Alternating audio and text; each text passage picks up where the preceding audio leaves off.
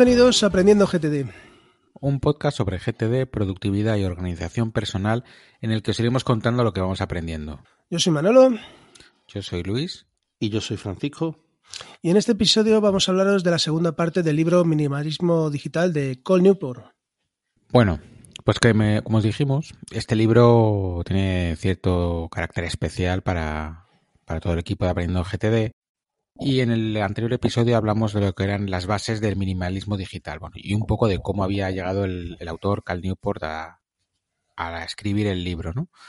Entonces hoy vamos a dedicarnos un poco a la segunda parte que es cómo hay que llevarlo a la práctica y además eh, le hemos pedido a Francisco que venga y que nos hable de su experiencia con la limpieza digital porque realmente de los cinco es el que, el que más en serio se lo tomó, el que borró las cosas, porque yo la verdad que he hecho muchas cosas, pero no todas, pero las que no he hecho soy de consciente que por qué no las hago.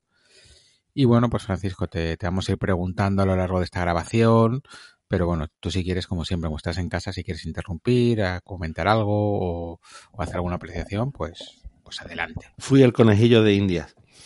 Un poco. Pues bueno, pues vamos a empezar con, la limpieza digital, ¿no? En Aprendiendo GTD eh, siempre hemos defendido la importancia de crear hábitos y de introducir pequeños cambios poco a poco. En definitiva, de ir modificando y adaptando nuestro sistema día a día, que esté siempre vivo y lo vamos, lo vamos actualizando, ¿no? Y en cambio, el autor del libro propone efectuar este cambio de golpe, sin periodo de adaptación. Nada de voy quitando una aplicación al día, no, no pumba, de golpe y, a pechugar con el cambio, ¿no? Y entonces propone que para hacer la limpieza digital tenemos 30 días para descansar e intoxicarnos de todas las tecnologías opcionales. Y entonces el autor comenta que como, como propuso la limpieza digital una serie de voluntarios y como siempre cuenta el proceso a través de, los ejemplos de, de, esos, de esos casos, ¿no? Y el proceso lo divide en tres, en tres pasos. Bueno, pues eh, esto parece que es un poquito como, desintoxicarse, como quitarse el tabaco, ¿no? Decir, lo dejo de golpe. Pues esto debe ser lo mismo. Empezamos. Paso, paso uno. Eh, definir las normas de uso de la tecnología.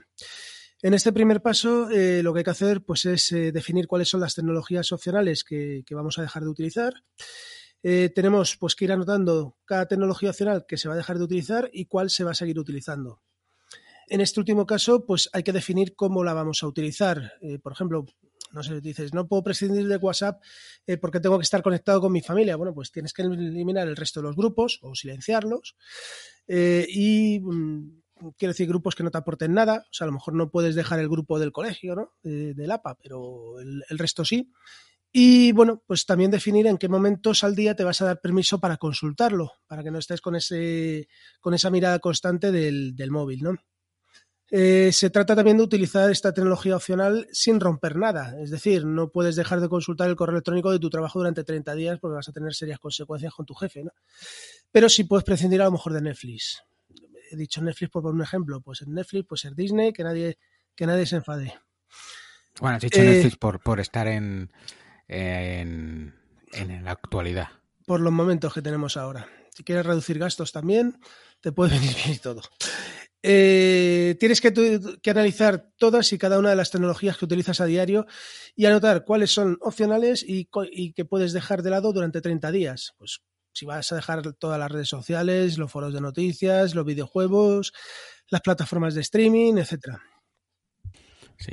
Luego, el siguiente paso, que es el paso 2, es descansar durante 30 días, como decía antes, ¿no? Eh, pues es una vez que has definido todas las tecnologías de las que vas a prescindir, tienes que llevarlo a cabo durante 30 días, sin excepción. ¿Vale? Eh, para muchos voluntarios que comenzaron el proceso de limpieza digital, los comienzos fueron bastante duros. O sea, es como, yo qué sé, cuando tomas café todos los días y decides dejar de tomar café, que los primeros días cuesta, o con el azúcar, pues con esto es igual, ¿no? Que pues que intentaban entrar al móvil, buscar sus redes sociales, hasta que se dan cuenta que las habían eliminado las aplicaciones. O sea, por eso, si esto lo vas a hacer, hay que tomárselo en serio. No vale con llevar las redes sociales a una carpetita aparte, que es lo que he hecho yo. Sino hay que borrarlas del todo para estar seguro, ¿no? Y, Y bueno, y después de este primer periodo de desconcierto, pues las cosas se empiezan un poco a mejorar poco a poco. Los participantes empiezan a, a utilizar ese tiempo para que habían liberado para otras cosas. Y, por ejemplo, algunas personas vuelven a leer libros, otros pasan más tiempo con los familiares. Aquí, Francisco, por ejemplo, tú hiciste algo así, ¿no? Que quitaste muchas aplicaciones tipo Telegram y cosas así, que solo las consultas desde el ordenador. Es decir, que así les dedicas, sabes que les dedicas un momento del día y, y no a, a 20 veces al día. Yo he ido cambiando, pero en, en resumen sí, lo, lo hago así. Lo intento quitar todo del teléfono y en este caso desde el ordenador y desde el iPad. Es desde donde utilizo Telegram en, en particular. Vale, vale. Ahora después, si yo- quieres, vamos entrando a... Vale, A luego, luego si no comentamos un poquito Este paso es muy chungo, ¿eh? Es muy chungo, porque entras un montón de veces al teléfono buscando cosas. es durillo. Y, y dices, ¿dónde están? ¿Dónde están? Y dices, ah, que me leí el libro y lo borré. ¿Quién me mandaría a mí el libro? Pues José Luis Amazon. Bueno, pasamos al paso 3, si os parece. Eh, reintrodu- reintroducir la tecnología. Eh, bueno, pues han pasado los 30 días y aquí no se, no se trata de volver a instalar todo lo que teníamos antes, ¿no? sino que hemos hecho la limpieza digital para algo. ¿no? Aquí habrá que ir eh, viendo bueno, pues qué tecnología realmente puede ser útil y, no puede, y que no pueda ser sustituida por una tecnología mejor. Quiero decir, tiene que ser una, una tecnología que te aporte algo verdaderamente valioso no que te aporte algo más. Es decir, bueno, esto lo pongo porque, bueno, me aporta un poquito, no, algo que realmente necesites en el día a día, ¿no? Y que además que esa tecnología pues la estemos utilizando de la mejor manera posible. En caso contrario, bueno, pues sustituirla por una tecnología superior o directamente no, no utilizarla, ¿no? También conviene en ese momento definir eh, de qué manera la vamos a utilizar, en qué periodos de tiempo, a qué hora del día, etcétera. Bueno, pues llegados a este punto, aunque me he adelantado yo un poco antes, vamos a dejar que Francisco nos cuente un poco su experiencia, ¿no? Entonces, en primer lugar, Francisco, nos consta que, es que yo creo que de los cinco fuiste el que más lo aplicó a rajatabla, porque todos hemos aplicado algo, o yo por lo menos, pero yo tú fuiste el que, yo por ejemplo, el proceso de los 30 días no lo hice. Pero tú sé que sí que lo hiciste, ¿no? Entonces, ¿llevaste a cabo ese proceso de 30 días o no? Sí, sí. Y primero hice mi, mi lista y además no solamente en el, en el móvil, sino también en el iPad y en, y en los dos ordenadores. Un listado de todas y cada una de las aplicaciones que, que tenía. Que en casos, en muchos casos estaban en los cuatro sitios, en los cuatro dispositivos. Con lo cual eso me dio juego para, para definir pautas de uso y, y demás. Pero lo hice y me quité bastante, bastante morralla. Eh, principalmente redes sociales. Yo no tenía muchas. No sé si de, de Facebook me, me borré antes de leer el libro o fue después, pero sí recuerdo la. Bueno, Telegram lo, lo pasé en segundo plano porque lo utilizo para el trabajo y lo necesito, pero WhatsApp, a pesar de los grupos de la familia, de grupos de eh, amigos, de colegios, de costaleros, de era un millón de grupos, era ese lo barrí, lo quité directamente y vivo como un señor. Todo el mundo te pregunta extrañado si no tienes WhatsApp, si no, pero la verdad es que yo no me arrepiento de, de haberlo quitado. No siento que me Dices, esté ¿para perdiendo qué, nada. no? Y dices, Sí. ¿WhatsApp para qué? quien quiera algo que me llame. De, de hecho, mm, me pierdo cosas porque mi- mis amigos hablan por ahí, quedan por ahí, pero ya casi todos tienen instalado Telegram y o me escriben un Telegram y ya le contesto cuando me parece o me llaman directamente. Y cuando nos vemos, pues tengo algo más de que hablar. Oye, ponerme al día que tú, vosotros sabéis que yo no estoy en esto y ya te ponen al día de todas las, las cosillas. Yo disfruto mucho más de, los momentos, aparte del tiempo este que, habla que, que yo personalmente pues lo he empleado en, en estar más con la familia y leer poco. Poco, para lo que me gustaría poco, pero en fin. Ya llegarán otros momentos de la vida que se puede uno leer más.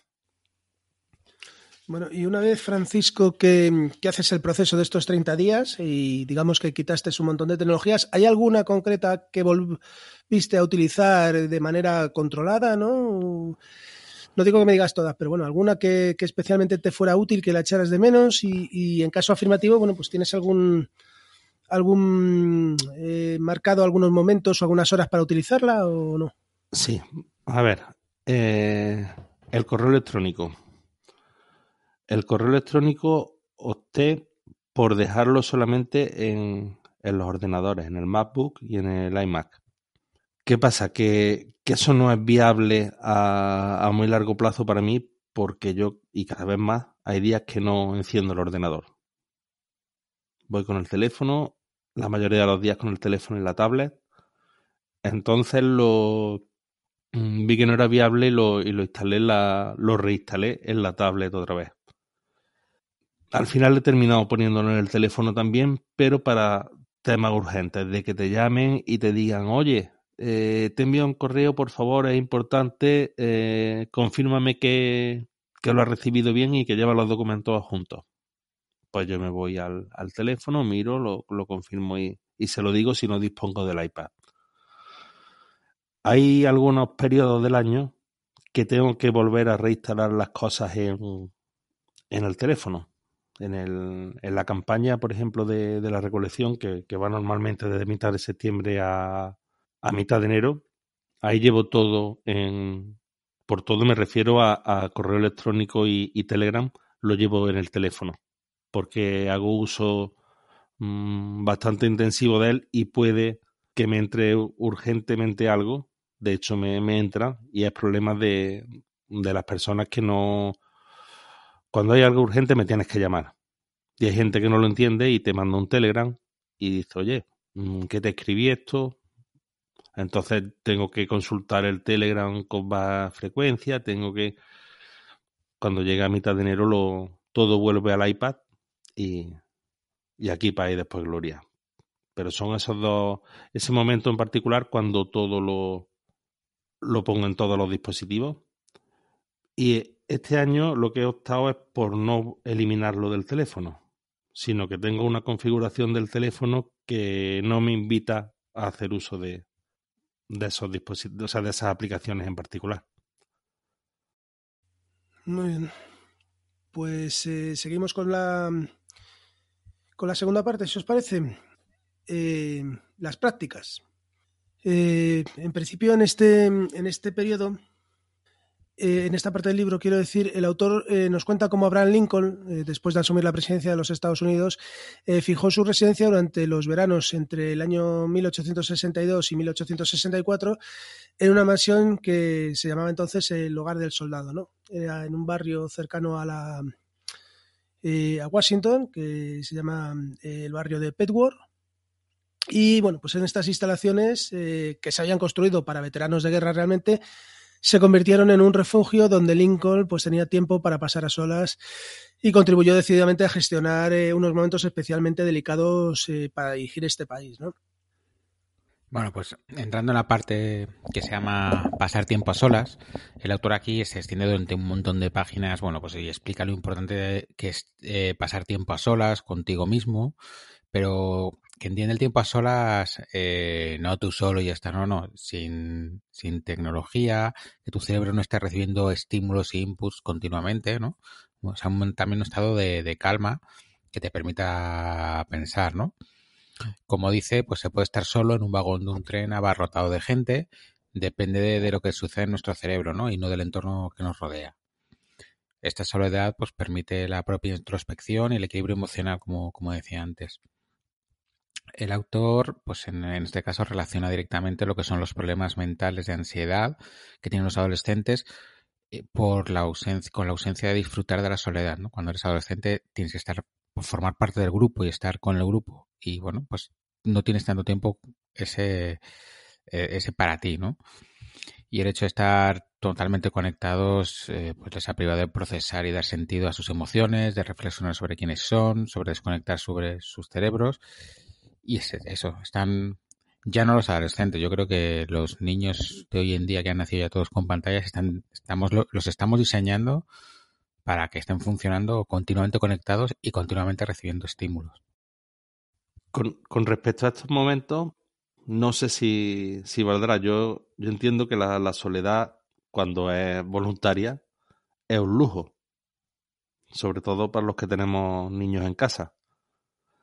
Entonces, estos momentos de introspección y de desconexión, aunque no sean totales, yo los, los alcanzo cuando voy conduciendo.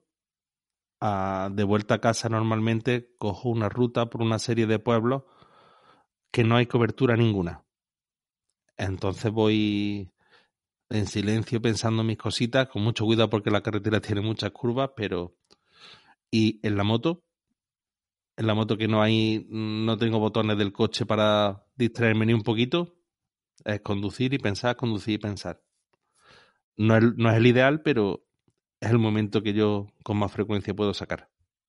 Por eso te haces eh, Sevilla-Córdoba pasando por Madrid, ¿no? Para, estar tranquilo. eso cuando estoy inspirado. Porque día me llego a ver a Sergio y, me vuelvo. Sí. Sí, no, yo, yo, lo, yo lo he dicho, o sea, yo por las mañanas, en el momento que estoy en la ducha, así que estoy tranquilo, que sé que no entra nadie, que estoy, me, me quedo ahí, pienso mucho, y en el coche, no, yo el coche, el coche es oficina 2.0. O sea, yo tengo que hablar mucho por teléfono, entonces esos trayectos de 20 minutos, 30 minutos, media hora, hay que aprovecharlos. Yo solo hago en las idas, cuando voy camino del campo. A la vuelta, si cojo por la, por la ruta esta que te he dicho, no hay cobertura ninguna y aunque me llamen no, no me va a llegar nada casi hasta entrar a, a Lucena. Entonces voy cavilando, cavilando. Y luego cuando paseo con el perro también. Cuando paseo con el perro muchas veces... O sea, hay veces que a lo mejor no, no habla con mi socio en dos días o tal y como él tiene perro también y más o menos sacamos a la misma hora, hablamos ese rato, pero si no, me, doy me voy de paseo tranquilamente y ya está. Muy bien, pues eh, continuamos si os parece. Em, llegamos ya a la parte real de, prácticas del libro, ¿no? La primera que nos propone el autor es dejar el móvil en casa. ¿Vale? Aquí, bueno, primero comenta un poco el tema de lo que le molesta que se utilicen los móviles en, en los cines, ¿no? que es muy molesto pues, que en la oscuridad se vea de pronto un reflejo, ¿no? Eso pasa bastante. Eh, luego eh, nos hace un poquito de historia de la era premóvil, que esa pues algunos más mayores sí la hemos vivido, ¿no? De cómo era salir a, cenar, ¿no? Dejando a los niños con una canguro y que no hubiera posibilidad que te pudieran localizar en caso de urgencia o que fuera bastante más, más difícil de localizarte. O, bueno, pues tener que llamar eh, a casa desde una cabina telefónica, que eso también lo hemos hecho algunos. Eh, aquí lo que dice el autor, bueno, pues que tenemos una exagerada dependencia del teléfono, ¿no? Eh, si lo que pretendemos es conseguir pasar tiempo a solas con nosotros mismos, pues mm, tiene sentido que intentemos separarnos un poquito de, este teléfono. ¿no? Eh, para ello, bueno, pues nos propone dejar el móvil en casa o si no queremos perder la conectividad por si hay una urgencia, eh, bueno, pues si vamos a ir a algún sitio, dejarlo en la guantera del coche. O eh, si salimos con alguien, bueno, pues incluso decirle a esa persona que nos guarde el móvil, ¿no? De forma que no lo estés utilizando continuamente. Yo no sé si a vosotros os, os molesta pues cuando, yo qué sé, estás con, cenando con tu pareja y no para de con, consultar el móvil, ¿no? Y dices, coño, estamos juntos, ¿no? Hazme un poquito de caso. No sé, ¿vosotros habéis dejado el móvil deliberadamente en casa en algún momento? O... Venga, Luis. Eh, no. O sea, no, pero sí que, sí que, por ejemplo, a la hora de la cena intento dejarlo en otro cuarto. Vale, precisamente eso, para, para que hablemos todos y hay días a lo mejor que, que lo he dejado por ahí, no sé dónde está, y me veo que, que, me voy al bolsillo a buscar algo, ¿no? O sea, sí que he hecho ejercicios de, de dejar el coche, de dejar el móvil en, no no en casa, pero no usarlo, dejarlo aparte. Y, y, es raro porque te ves, te ves que vas a buscarlo solamente a comprobar que está ahí, como que te da tranquilidad, ¿no? Como, como hacía Gollum con el anillo que lo tocaba y decía, ay, ay, pues, pues, pues algo, algo parecido, algo parecido. Pero, y te das cuenta, ¿eh? Te das cuenta de, y que, y yo, por ejemplo, pues, mi, hijo mayor me ha dicho alguna vez, estás todo el día con el móvil. Y sí, la verdad es que cuando me lo he dicho está trabajando, pero eso es porque también hay momentos en los que no estoy trabajando. Pero bueno, que, que no lo he hecho de, deliberadamente, pero bueno, cuando ha pasado tampoco ha sido un drama. Yo por regla general no.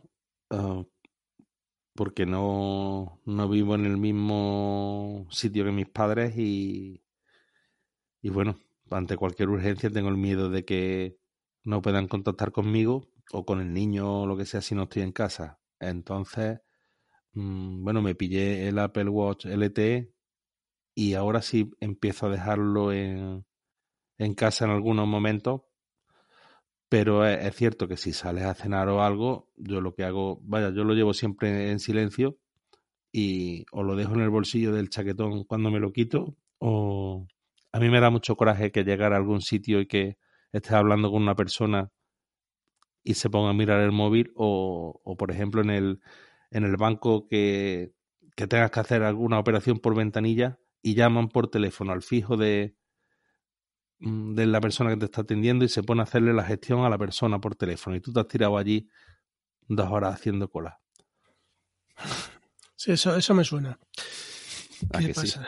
Sí? sí, sí, yo en, bueno, hace muchos años ya se lo decía a mi equipo de decir, oye, cuando, cuando llame a alguien, primero Mm, pídele permiso a la otra persona, a la que estás atendiendo, para contestar y decirle directamente, oye, no te puedo atender ahora mismo, déjeme su teléfono y le llamo y tal, ¿no? Eh, una forma un poquito cortés, ¿no? Pero, pero de alguna forma, por lo que tú dices, que la persona que lleva ahí esperando la que tiene prioridad, ¿no?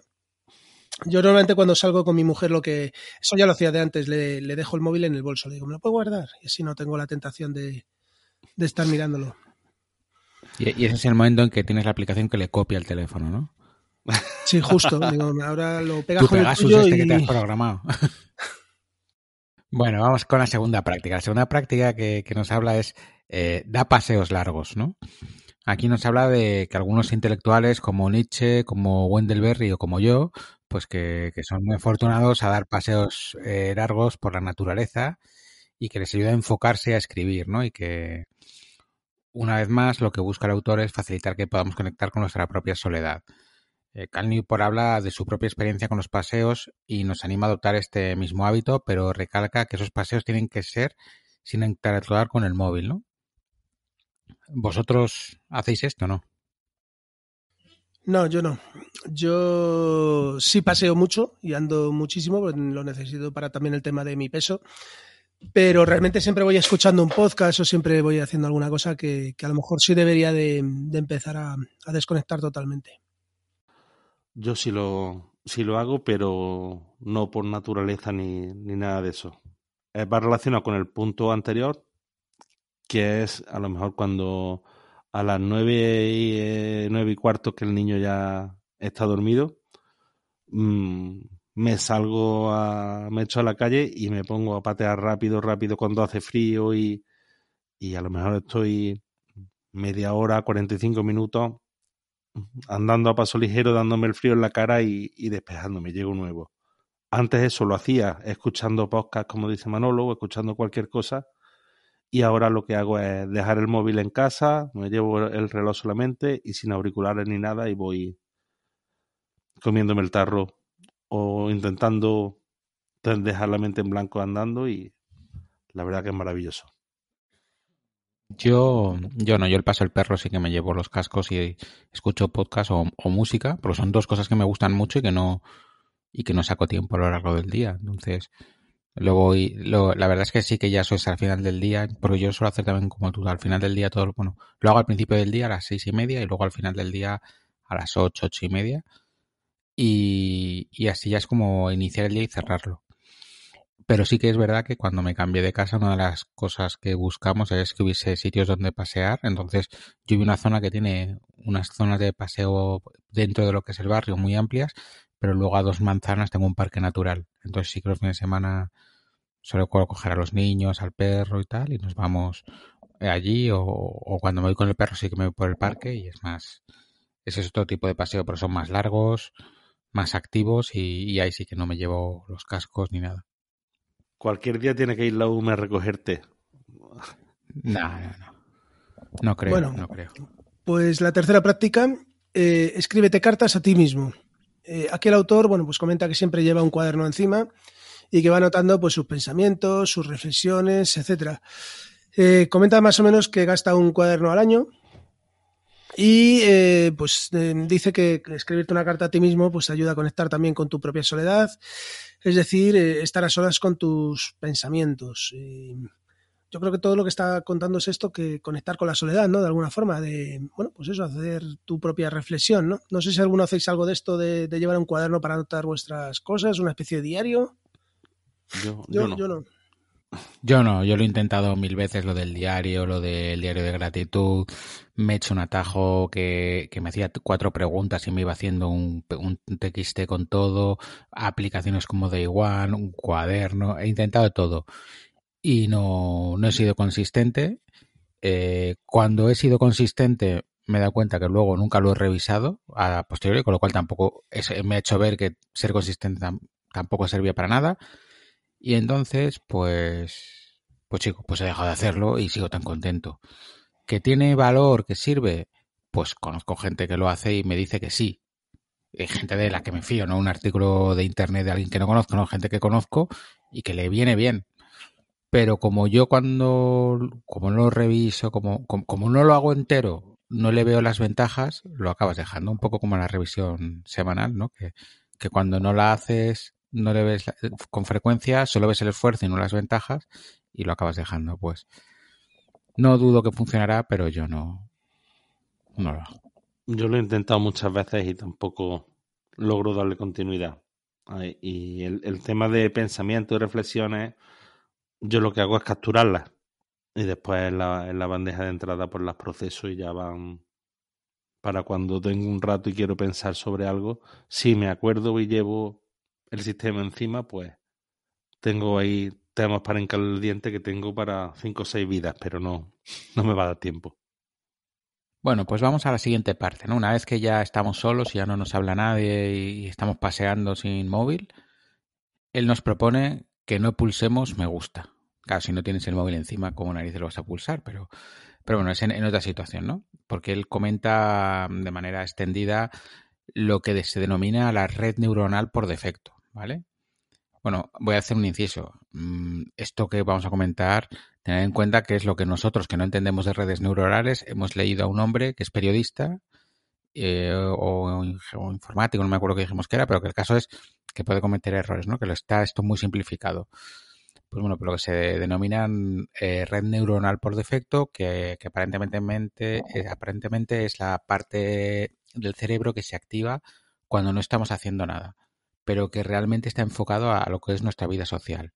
Es decir, cuando dejamos de hacer una actividad cerebral intensa como resolver problemas matemáticos o algo del trabajo, nuestro cerebro activa casi de forma automática esta red neuronal por defecto y lo que tiene que ver todo con el pensamiento de cuestiones sociales.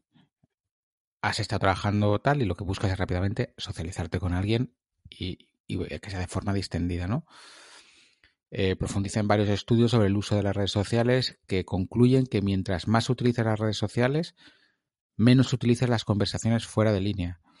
Es decir, menos te relacionas con tus seres queridos, tus amigos, y son interacciones mucho menos interesantes o que las relaciones físicas con personas que son mucho más valiosas.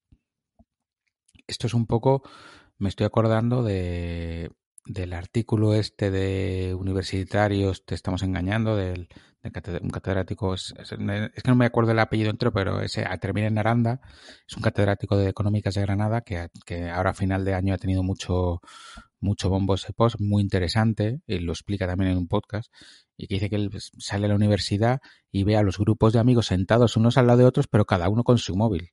Y que yo apostaría que encima están hablando entre ellos, ¿no? Bueno, llega a este punto, vuelve otra vez a, la batería de prácticas, eh, vuelve a hablar de no me pulses me gusta. Y aquí, que esta sería, digamos, ya la cuarta práctica. Y aquí el autor, bueno, pues directamente nos dice que no utilicemos nunca más los botones me gusta de redes sociales, ni los mensajes cortitos tipo qué chulo, qué bonito, me gusta el gato que has puesto, etcétera. Eh, bueno, la explicación de es que estos, comportamientos eh, van enseñando a tu mente que estas interacciones son conversaciones adecuadas, ¿no? Las confundes con, conversaciones eh, reales. Entonces, al dejar de utilizar estos recursos, lo que viene a decir es que te va a obligar a entablar conversaciones adecuadas y en el mundo real, ¿no? No sé si esto queréis añadir algo, o os pasa habitualmente o... Yo quiero comentar una cosa que yo creo que hoy es el mejor capítulo para, para decirlo. A ver, eh, yo formo parte de la junta de, gobierno de una, de una hermandad en, en Sevilla, de una cofradía. y el puesto que me han dado es conciliario de redes sociales. Tócate las narices. Entonces me han dado las claves de todas las redes sociales de la, de la cofradía. Este mundo es una locura. Es una locura total. Entonces, bueno, no estoy yo solo, estamos cuatro. Pero mm, yo tengo que todos los viernes escribir y publicar en Facebook una publicación a las 8 de la mañana. Bueno, pues si la cuelgo a las siete y media, porque me tenga que ir antes o, o lo que sea, es, es, increíble que antes de las 8 ya hay tropecientos mil me gusta. Y digo, la gente, ¿qué está haciendo? O sea, hay gente que se levanta para y se mete en el Facebook nada más levantarse antes de desayunar. O... Es una, una cosa, una barbaridad. Una barbaridad. Hay gente que se levanta y le, le, ha saltado la notificación de Facebook y ha entrado a ver lo que es. Pero vamos, tú sabes que hay opciones de programar y que salga a la hora que tú quieras, aunque lo hagas el miércoles, que salga el viernes a las 8 de la mañana. La, la he buscado, pero no, y que hay no le da con, con qué hay aplicaciones como HotSuite que en un mismo panel tienes Facebook, Twitter, tal, y, el mismo mensaje lo puedes ir copiando de una a otra, y entonces lo que, lo que te, solamente de entrar y salir, entrar y salir de cada plataforma, te lo ahorras. Verás tú, yo no tengo ni instalar la aplicación, lo que hago es por el mismo navegador, entro, el, todo el párrafo y demás lo, lo hago con notas de Apple, copio, pego, le inserto la imagen que siempre es la misma y me voy. Y si algún día he entrado siempre por el navegador a ver cómo iba, me he quedado sorprendido de, de ver, o, cuando recién terminado de publicar y ya tenía empezado las reacciones y decías tú, pero, pero la gente que está haciendo, por Dios. Bueno, pues luego, luego si quieres te digo una, una aplicación en la que puedes tener todas las redes sociales y entras solamente a esa y desde esa lo publicas en todas. Además lo puedes programar, incluso puedes tener un lunes tiempo y dejar programado los próximos tres viernes. Y, ah, pues, y además te evitas, te evitas, la tentación por las páginas, lo decíamos en el anterior episodio, ¿no? que todas las redes sociales tienen casi más psicólogos que informáticos y están programadas para engancharte y que te quedes más tiempo ahí hay extensiones de Chrome y de navegadores que, por ejemplo, te muestran Facebook quitándole zonas para que no sea tan adictivo. Porque hay gente que tiene que usar Facebook para trabajar, porque son eh, se dedican a gestionar redes sociales, se dedican a lo que sea. Y bueno, yo, por ejemplo, mi cuenta personal de Facebook no la uso, y, pero la tengo porque tengo páginas de empresa que tengo que entrar de vez en cuando a actualizar. O sea que... Yo normalmente, como es a esa hora y me pilla antes de salir a, a trabajar, voy, estoy deseando de irme a tomar el café y puede más salir al bar a tomarme el café que el Facebook. Entonces, cuelgo, normalmente cuelgo lo que tenga que colgar y, y salgo pitando para empezar a funcionar rápido. Ahora que, ahora que Elon Musk nos va a hacer el favor y va a quitar a Twitter del medio, pues una menos que preocuparse. vale, pues continuamos, ¿no? Porque, bueno, esto, eh, un poco porque nos hemos desviado del tema, es, a ver, si te vas a dedicar a alguien a, que, tu contesta, a que tu contestación sea eh, hola, eh, no, sí, chulo, tal, pues para eso te lo evitas, ¿no? Porque te estás acostumbrando a que con lo mínimo vale y, y que, y que te, es mejor dedicarle y me le voy a quedar cinco minutos y le voy a contestar a esta persona bien y luego a lo mejor no le presto atención más en el resto del día, ¿no? A mí me, me recuerda, me estoy acordando un caso que yo tenía una casa en la sierra y en una urbanización, pero una urbanización en la que casi todos ya eran personas mayores y iban los hijos, que eran un poco más jóvenes que yo, los fines de semana. Entonces yo estaba con, con mi hijo mayor en la piscina y, y se ponía un chico, bueno, un, un padre al lado y estaban los niños jugando. Y entonces yo me ponía a intentar hablar con él y le hacía preguntas y era todo, yo le llamaba el monosílabo, porque contestaba sí, no, sí, no, y no contestaba más. Y ya, ya, yo ya dejé de hablar con él, pero yo pensaba, a ver, te vas a pegar una hora mirando al agua, como estoy haciendo yo. No estás haciendo nada. Hablemos, y no vamos a ser los mejores amigos, pero por lo menos vamos a hacer que esta hora sea amena para los dos. Así que, no, como a lo mejor es que se había leído el libro este y era su momento de soledad y se lo estaba yo fastidiando, no lo sé. Seguro, vamos, seguro. Yo, desde luego, si mi hijo está metido en una piscina, no me dedico a estar distraído pensando en mis cosas. O sea, prefiero tener una conversación anodina de absurda con un señor con barba y ya está. Yo con esto tengo una manía y es que me da bastante por el saco cuando te contestan con stickers. O sea, dice, yo que se le mandas un mensaje a una persona y tal, y, y de pronto te ponen gracias en un sticker. Digo, joder, no, no has podido ni escribir un poquito, o mandarme un audio, o llamarme. Yo qué sé, no sé. Es, es una chorrada mía. Bueno saberlo, Manolo. Bueno, pues vamos con la quinta práctica, ¿no? Que es condensa los mensajes de texto. Eh, Cal Newport nos propone que tengamos el móvil todo el día en modo silencio, excepto tal vez para determinados contactos importantes como el cónyuge, el colegio de los niños, tus padres, tus hijos si tienen ya de móvil, ¿no? Y responderlos en momentos específicos del día. Lo que intenta es evitar que mantengas a través de WhatsApp o SMS cualquier tipo de conversación que podías hacer con una llamada. Y es cierto, ¿no? Hay gente que piensa que el WhatsApp es para hablar. Y si vas a estar contándome cosas una tras otra, una tras otra, me llamas y probablemente lo que ha durado esa conversación de WhatsApp nos hemos contado muchas más cosas. Entonces, bueno, vosotros lo, hemos hablado yo creo un poco antes, pero ¿qué opináis de esto, chicos? Yo lo tengo todo silenciado. Bueno, las llamadas sí me entran todas, con excepción de cuando se activan los, modos de no molestar o modo de descanso y demás pero lo, demás lo consulto a, demanda mía y respondo, suelo responder de, bloque. Lo que a mí sí me, me toca las narices es, cuando las personas contestan para escribir un párrafo, te mandan 30 mensajes. Hola, intro, plom. Buenos días, intro, pum, pum, pum. Y te, claro, y, y ves cuando vas a revisar la, Mm, la entrada con esa persona que tiene 50 mensajes y después era para decirte, oye, llámame cuando puedas. Bueno, pero si has, pensado que está ardiendo algo y le has contestado. Ha conseguido llamar. Él te ha ganado la partida porque ha visto, ha cogido detención. No, no, porque no, ya te digo que esas notificaciones están desactivadas, sino cuando entro a demanda yo a, ver qué, a revisar qué hay por ahí, es cuando digo, madre mía, ¿qué ha pasado? Hombre, si, fue, si lo tuviera activado es que me, iba donde fuera y le arrancaba la cabeza. El clink, clink, clink, clink, eso no, lo, no hay quien lo soporte.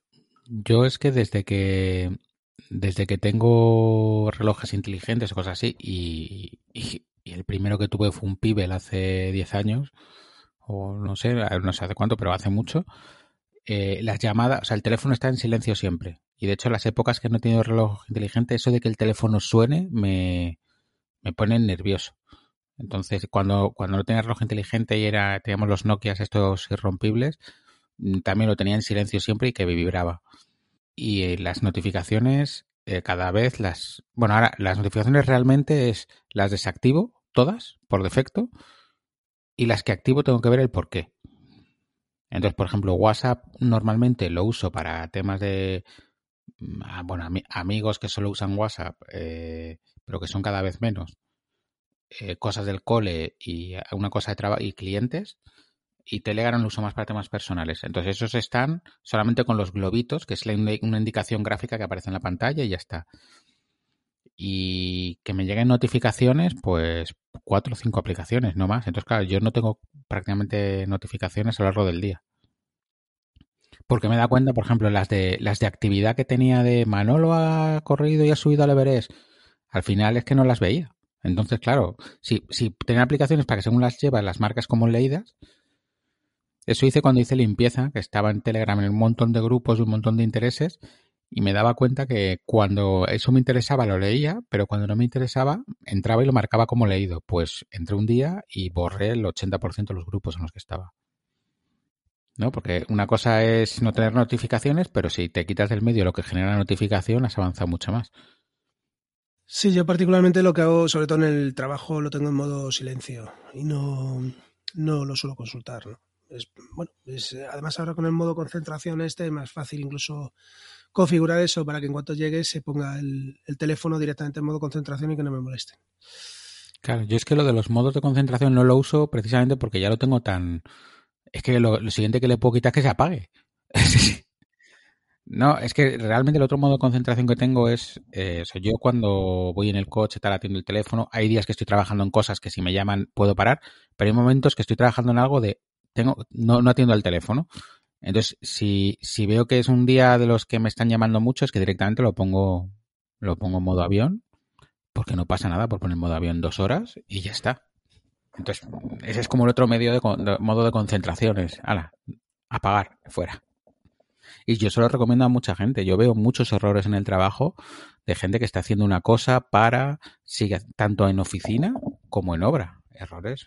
Yo, por ejemplo, en una casa en Sevilla, todo el suelo del pasillo de mármol pulido y había un círculo en un lado y, eso estoy seguro que iba el tío con la pulidora y le llamó quien sea al móvil y dejó la pulidora ahí parada más tiempo del necesario y marcó el círculo. Estoy segurísimo. El me encuentro, pues ya está. Bueno, la sexta práctica. Eh, establece un horario de llamadas. Bueno, esto yo creo que no, no hay que comentar mucho más. Esto en Aprendiendo GT lo hemos dicho muchas veces. Eh, bueno, pues lo importante que es a lo mejor concentrar las llamadas a una determinada hora y aprovechar para hacerlas todas, ¿no? No sé si queréis añadir algo más. Yo creo que yo no. Yo por mi parte creo que justo acabo de comentar una cosa y durante este episodio y anteriores hemos comentado muchas cosas. Yo lo, yo esto es una guerra perdida. Eh, yo sobre todo para las llamadas entrantes o el final del trabajo no consigo hacer que dejar terminado mi trabajo para que no me tengan que llamar en el momento que estoy de baño, cenas y, y demás cosas. El día que lo consigo, la verdad es que mm, paso el resto del día tranquilísimo, pero es un caballo de batalla que tengo siempre ahí para las llamadas entrantes. Y no puedo ponerlo en modo avión, como dice Luis, porque si no, cuando lo vuelvo a encender me, me han crucificado. Claro. Bueno, yo cuando lo pongo en modo avión suele ser, por ejemplo, de, de 11 a 2, que voy a hacer un presupuesto y no quiero... O sea, estoy concentrado en eso y como me están interrumpiendo es que ya no sé por dónde voy. Eh, o, pero sí, yo al final del día, también al final del día lo tengo que tener encendido, pues porque cuando hay cambios que te afectan al día siguiente, te los van a decir a ese día. Porque la gente, ¿para qué lo voy a decir a lo largo del día si te lo puedo decir el último día, última hora de mañana no puedo ir? es lo suyo. Así que nada. Bueno, pues el siguiente punto que trata lo, llama en defensa del tiempo de ocio. ¿no? Que, bueno, para la felicidad humana es indudable que un tiempo de ocio de calidad es muy importante y que el hecho de llenar todo este tiempo con ruido digital no tiene el mismo efecto positivo que, el tiempo de ocio. O sea, nadie, sí, vamos, no hace, no falta nadie que te explique que, no es lo mismo una hora en Facebook viendo cosas de tus amigos que quedar en una cafetería con tus amigos una hora. Vamos, no, no tiene nada que ver, ¿vale? Entonces, sobre las lecciones del tiempo de ocio, el autor ofrece tres, tres lecciones, ¿no? La lección de ocio número uno sería prioriza las actividades exigentes sobre el consumo pasivo. Es decir, que te propone que te dediques eh, más a la artesanía y que priorices los trabajos analógicos sobre, sobre los digitales en esta era que en la que estamos. El ejemplo que os he puesto, mejor quedar con los amigos en físico que quedar con, con, un grupo de WhatsApp, ¿no? Yo aquí cuando leía esto me acordaba de Francisco y me lo imaginaba haciendo un, un, cacharro de barro o algo así, ¿no? dedicado a la artesanía, a los botijos o no sé. Yo los botijos los compro hechos. La verdad que un botijo ahorra mucha luz, ¿sabes? Yo la, lo que se me ocurre de, esto es eh, eh, la diferencia de estar viendo dibujos con, con mi hijo en la tele, que se queda totalmente puesto y deja de existir el niño, solamente en la tele. O estar tirado en una alfombra haciéndole cosquillas. Son dos, dos actividades que estoy pasando tiempo con él una mucho más exigente que la otra y, no hay color. Por supuesto. Em, luego la lección de, Ocio 2, la segunda, em, dice textualmente, usa tus habilidades para producir cosas valiosas en el mundo físico. Bueno, aquí básicamente te propone que, que, vuelvas a jugar a juegos de mesa, que participes en ligas de fitness, en deportes, etcétera. Cosas que realmente te aporten y que, que sean beneficiosas para ti, ¿no? Sí, o sea, poco que comentar, ¿no? Y por último, la lección 3 es busca actividades que exijan interacciones sociales estructuradas en el mundo real. ¿no? Aunque tenemos más opciones de ocio que nunca, el autor nos propone que utilizar Internet para llevar a cabo una actividad en el mundo real. Por ejemplo, utilizar YouTube para encontrar un tutorial para arreglar un ventilador.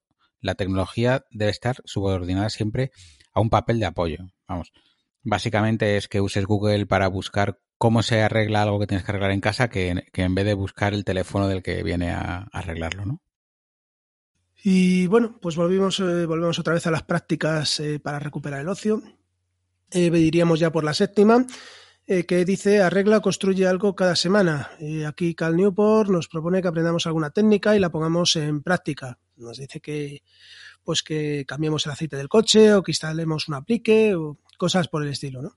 Yo, Cal Newport, tú pon la pasta y yo te construyo una casa todas las semanas. No tengo ningún problema. No tengo ningún problema. Sí, no, yo sí que es verdad que, que a mí, pero a mí eso no, no es de ahora. A mí de siempre me ha gustado lo de arreglar las cosas o, o si no, no de, pequeño no funcionaba el tostador, se iba a tirar, pues me lo quedaba, lo abría y no entendía nada, pero bueno, el rato de desmontarlo, montarlo, que sobrase una pieza, tal, pues me, me entretenía y me, me hizo aprender algunas cosas. Octava práctica.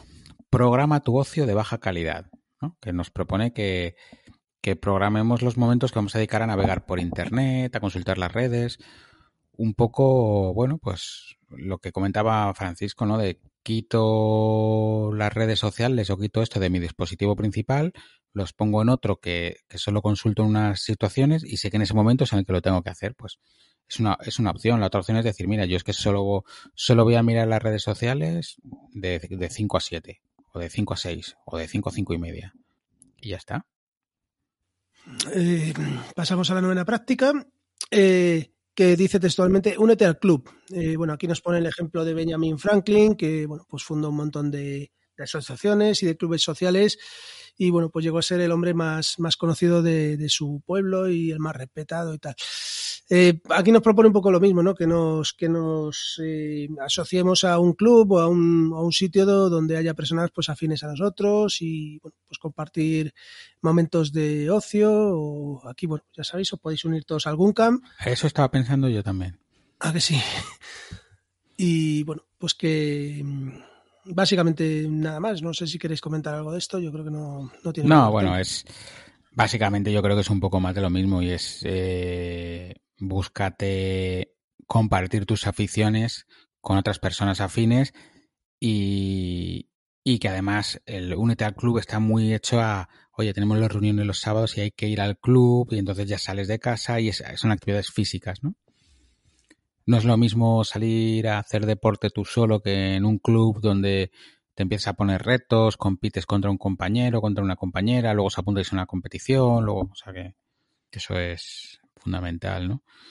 Y luego, bueno, pues la décima práctica es que sigue tus planes de ocio, ¿no? Que Cal Newport comenta que, es bueno planificar tus objetivos, igual que en GTD hacemos en todo, pues en el tema del ocio, objetivos trimestrales y semanales, que ve, y que deben ser específicos y medibles y que te permite identificar qué hábitos tienes que desarrollar para alcanzar esos objetivos, ¿no? Y cada semana haces tu revisión semanal de cómo van tus, tus acciones para conseguir tus objetivos trimestrales. Por ejemplo, te puedes eh, planificar. Eh, quiero ir una vez al mes a una exposición con mis hijos, ¿no? Entonces, pues, ¿qué, ¿qué, te lleva a eso? Tienes que tener el hábito de estar continuamente consultando la cartelera de exposiciones y actos culturales de tu ciudad, de ahí seleccionar cuál encaja y luego ya sacar el fin de semana o el día en el que vas a ir con ellos. Yo tengo aquí un, un, una especie de calendario para quedar con determinados amigos como mínimo una serie de veces al año. Hay eh, algunos amigos, familiares que por su trabajo o, por su vida es más complicado poder echar un ratito con ellos y aparte de, de la práctica de cuando consigues pasar un rato con ellos, programar la siguiente, aunque sea a seis meses vista, pero fijarla ya. Hay determinados amigos que yo quiero seguir manteniendo un contacto, pues eh, como mínimo dos veces al mes o cada tres meses.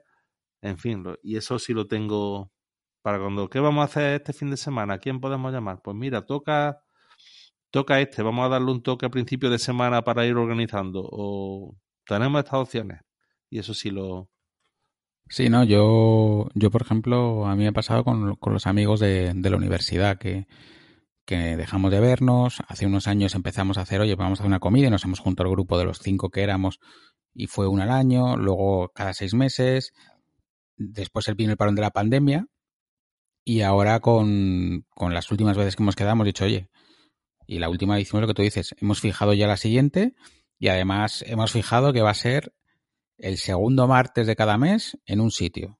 Oye, y el que puede reservaros todos, le haremos recordatorios y el que pueda que venga y el que no pueda, pues que no venga, ¿sabes? Pero, pero que, que no el si lo, si lo pones periódico como tú estás diciendo, al final si un día falla uno, el resto por lo menos se ven. Si no, es muy de, de, película americana de que vas al bar de no sé qué y sabes que están allí todos tus compañeros de trabajo, todos tus amigos, ¿no? Y yo, yo tengo un amigo aquí, que tengo un amigo también aquí, que, que él sabía que su grupo de amigos salían el viernes por la noche, salían el sábado, y sabía que el, que el sábado por después de comer y el domingo después de comer había un bar al lado de su casa donde iban todos a tomar el café y se quedaban ahí charlando. Entonces, él sabía que si iba allí se iba a encontrar a alguien seguro. Y todo el grupo tenía esa confianza y era un grupo suficientemente extenso, claro, porque si es un grupo de dos, como falle uno, ya la has cagado. Así que bueno, que, que está bien, tenerlo planificado, esas cosas está bien. Bueno, y ya por llegamos un poco al final del libro, ¿no? Las últimas páginas. Y bueno, básicamente mm, lo que viene a contarnos es que las tecnologías en el mundo digital pues tienen un impacto indudable en nuestras vidas.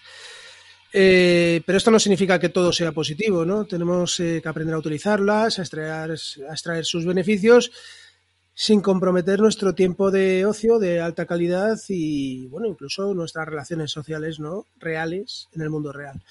Eh, para ello, bueno, pues eh, nos propone adoptar los siguientes cambios, que es un poco lo que ha estado comentando en todo el libro, eh, que serían conservar solo las tecnologías que nos puedan ser útiles, de verdad, eh, pasar tiempo a solas con nosotros mismos, dar paseos sin utilizar tecnología, dejar de ver los mensajes como si fueran conversaciones reales, sino que simplemente pues eso es un mensajito rápido y ya está, y bueno, pues planificar nuestro tiempo de ocio de alta calidad. Yo creo que con esto más o menos queda resumido todo el libro y, y todo el proceso para, para, llegar a ello. No sé si queréis comentar algo. Aplicamos eh, todos el minimalismo digital. Bueno, yo en este momento no lo estoy aplicando, pero sí a raíz de la, de la lectura del libro sí quiero hacer cambios y sí quiero, yo creo que las redes sociales me las voy a cargar prácticamente todas.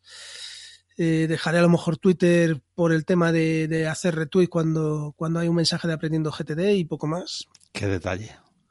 No, es que es lo único que casi casi que me aporta y a veces eh, eh, enterarme de cuando Mark Gurman eh, pone algo de Apple o lo, lo, que sea, ¿no? Yo creo que son las cosas que tengo así más, bueno, las únicas notificaciones que tengo. Vosotros, eh, bueno, Francisco, en principio tú ya lo tienes esto más que adoptado, ¿no? Bueno, pero siempre hay, hay mejoras. Hay un, un asunto que no he comentado que es la configuración del teléfono con el, para los usuarios de, de, Apple, yo no sé si vosotros utilizáis la, la biblioteca de, de, aplicaciones al final de... La utilicé una temporada, pero no me, no me convenció. Pues yo es lo único que utilizo. Yo no tengo en la pantalla del iPhone absolutamente nada. Tengo en el dock abajo tres aplicaciones, la de llamar, porque es un teléfono, sí. la del calendario y la de la aplicación de tareas. Listo. Lo demás tengo que forzarme para ir a la biblioteca de aplicaciones, me lo pongo difícil. A ver, yo mucho, mucho, mucho, mucho tiempo eh, tuve el teléfono así. Es decir, cuando no existe la biblioteca de aplicaciones tenía... Abajo tenía tres, tres, tres aplicaciones y una carpeta. Y las aplicaciones eran la aplicación de tareas, llamar y la de capturar. Y luego tenía una carpeta con nueve aplicaciones, que también eran calendario, el no sé qué, o sea, las, como eh, tenía ahí las 10 aplicaciones 12 que más usaba y el resto vacío.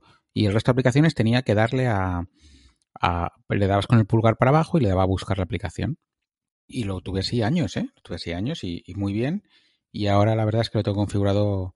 Tengo arriba un widget de 8 aplicaciones que van cambiándose en función del uso que voy dando. Luego tengo varias aplicaciones abajo y tengo un widget de, de, de 2x2 que me va poniendo fotos, que eso me, eh, es chulísimo porque estoy viendo fotos de eh, mucho más que antes. Y luego tengo otra pantalla con el tiempo y carpetas por, por tipos y hasta ahí no tengo más. Pero vamos, lo mismo cualquier día cambio a, a, la idea otra vez de no poner nada. Yo estoy pensando en cambiar a, al Nokia ese en silencio la vibración de un Nokia puede tirar a un tío de una bici, ¿eh? Sí, sí. Eso, eso hay que tenerlo en cuenta. Sí, sí, en el código técnico de la edificación, el impacto de Nokia es uno de los criterios que hay para, para la dureza de los materiales. Y yo, la verdad es que, por ejemplo, sí que cuando me leí el libro cambié muchas cosas. Quité muchos juegos chorras, aunque ahora he caído en las garras de Marvel Snap y, como le decía Manolo, de, la droga se sale, pero del juego este, ¿no? Pero sí que quité muchos juegos de esos chorras y eh, de vez en cuando he vuelto alguno y lo he quitado. Y quité muchas cosas. Yo, por ejemplo, el mail lo llevo en el teléfono como decías tú, por si alguien me dice que me ha mandado algo, pero el mail solo lo veo en el ordenador, no lo veo en el móvil. Eh, el iPad, por ejemplo, que es un dispositivo que uso, uso, pero muy poco, ha quedado relegado casi a ocio. O sea, el iPad tiene Documents, eh, tiene la aplicación de tomar notas, la de GoodNotes, tiene alguna aplicación que uso en el trabajo, como los, los de escaneo 3D de, usando la tecnología LIDAR, o uno para medir y tal, con un dispositivo, pero el resto son ver Netflix, ver no sé qué, y es un dispositivo que si se queda en casa, se queda en casa, si se le acaba la batería, se acaba la batería. No, no es algo fundamental, salvo, salvo los días de visita de obra, que sí que lo uso como cuaderno. Y si, si me queda sin batería, pues saco un folio y fuera. Y en el teléfono lo que pasa es que le he descargado todas esas aplicaciones. Claro, yo en el teléfono ya no llevo nada de, ver vídeos, de multimedia, de no sé qué. Pero para mí el teléfono es una herramienta de trabajo fundamental. Y bueno, lo de pasear sin tecnología me lo plantearé, me lo plantearé. Sí, yo también me, tengo que plantear eso.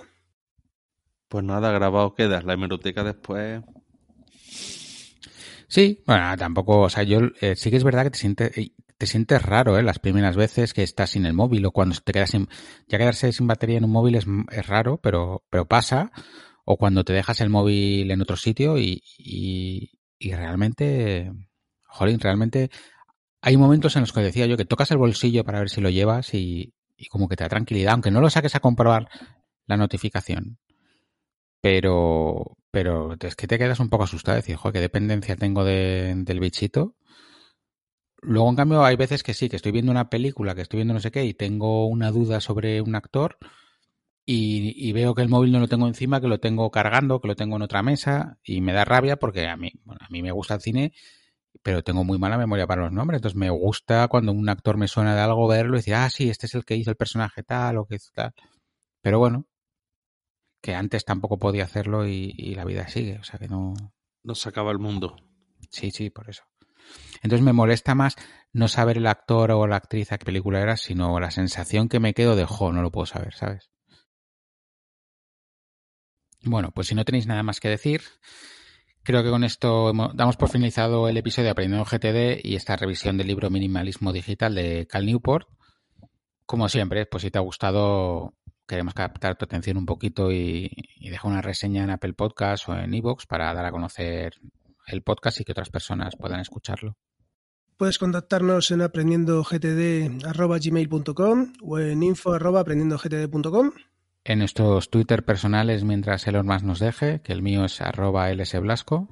El mío es eh, arroba manolo-molero. Y yo como no tengo Twitter, pues en el Twitter del podcast arroba aprendiendo GTD.